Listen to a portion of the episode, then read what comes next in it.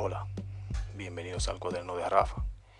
Esta vez vamos a tratar patrones relacionales parte 2, porque quien no trabaja sus patrones se convierte en esclavo de ellos.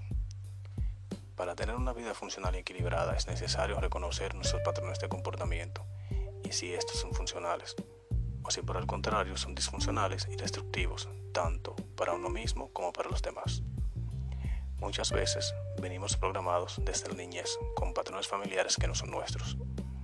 Esos esquemas cognitivos que son aprendidos y que nos hacen actuar inconscientemente de determinada manera, llevándonos a lugares y personas que de no tener dichos patrones no hubiéramos elegido.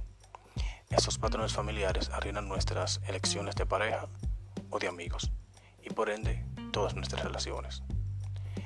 Porque sin darnos cuenta, caminamos el mismo camino de nuestros padres o de los adultos que fueron cercanos en nuestra niñez, siendo estos el modelo de amor, pareja, relaciones que tenemos.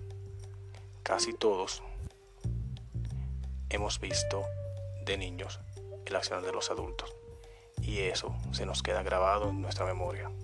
Se fija y se convierte en patrones de comportamiento, tanto lo positivo como lo negativo que vimos.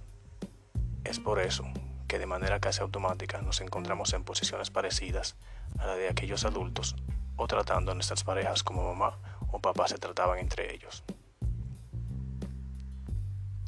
Por eso es importante que comprendamos esos patrones y que logremos identificarlos, lo que sean propios o adquiridos, y trabajarlos la mejor manera de cachar esos patrones y trabajarlos es en terapia. En el próximo capítulo vamos a estar hablando un poco más sobre los patrones en relaciones. Gracias por escucharnos.